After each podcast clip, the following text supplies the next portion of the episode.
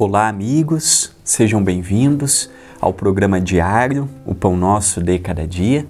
Que alegria em podermos estar juntos pela TV A Caminho da Luz e também pelo Centro Espírita Perdão, Amor e Caridade. O programa é apresentado por mim, André Luiz Querini Vilar, e rogo dos bons espíritos, dos generosos mentores espirituais que nos envolvam em mais um dia em que nos propomos meditar com André Luiz através das mãos de Chico Xavier, contido no livro Sinal Verde, capítulo 4, no recinto doméstico. Aprenda a servir-se tanto quanto possível, de modo a não agravar as preocupações da família. Então, família ainda carrega as suas dificuldades, os seus problemas, as suas dores, as suas angústias, as suas rixas, as suas divisões, os seus problemas é, de um membro para com o outro. O que André Luiz nos sugere? Se possível, não agravar as preocupações. Não agravarmos um problema, não potencializarmos uma doença, procurarmos achar a solução e não ser mais um comentarista do problema que estamos passando, não simplesmente tacar fogo, tacar lenha na fogueira.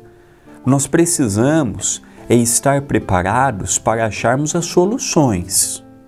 Estamos necessitados hoje de estarmos prontos para o bom combate e não preocuparmos uma senhora na condição de uma avó, de um avô, de um pai já com uma certa idade.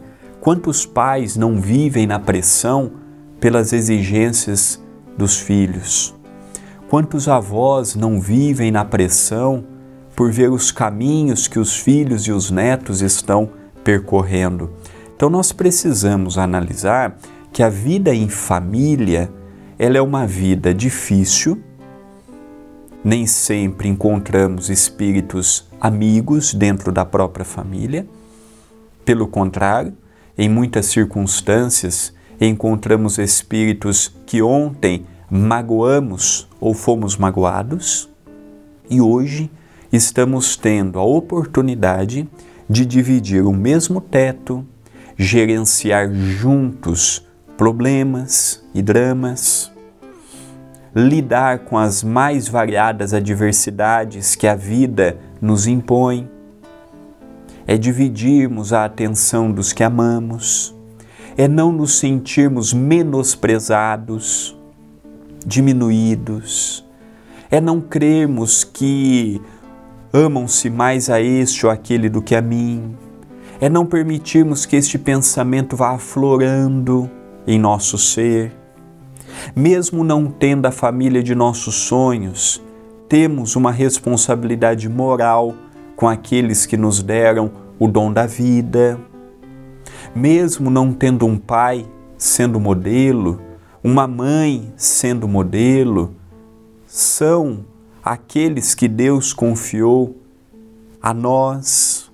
E conforme a vida vai passando, o papel se inverte. O filho de hoje se torna o guardião do pai e da mãe na velhice.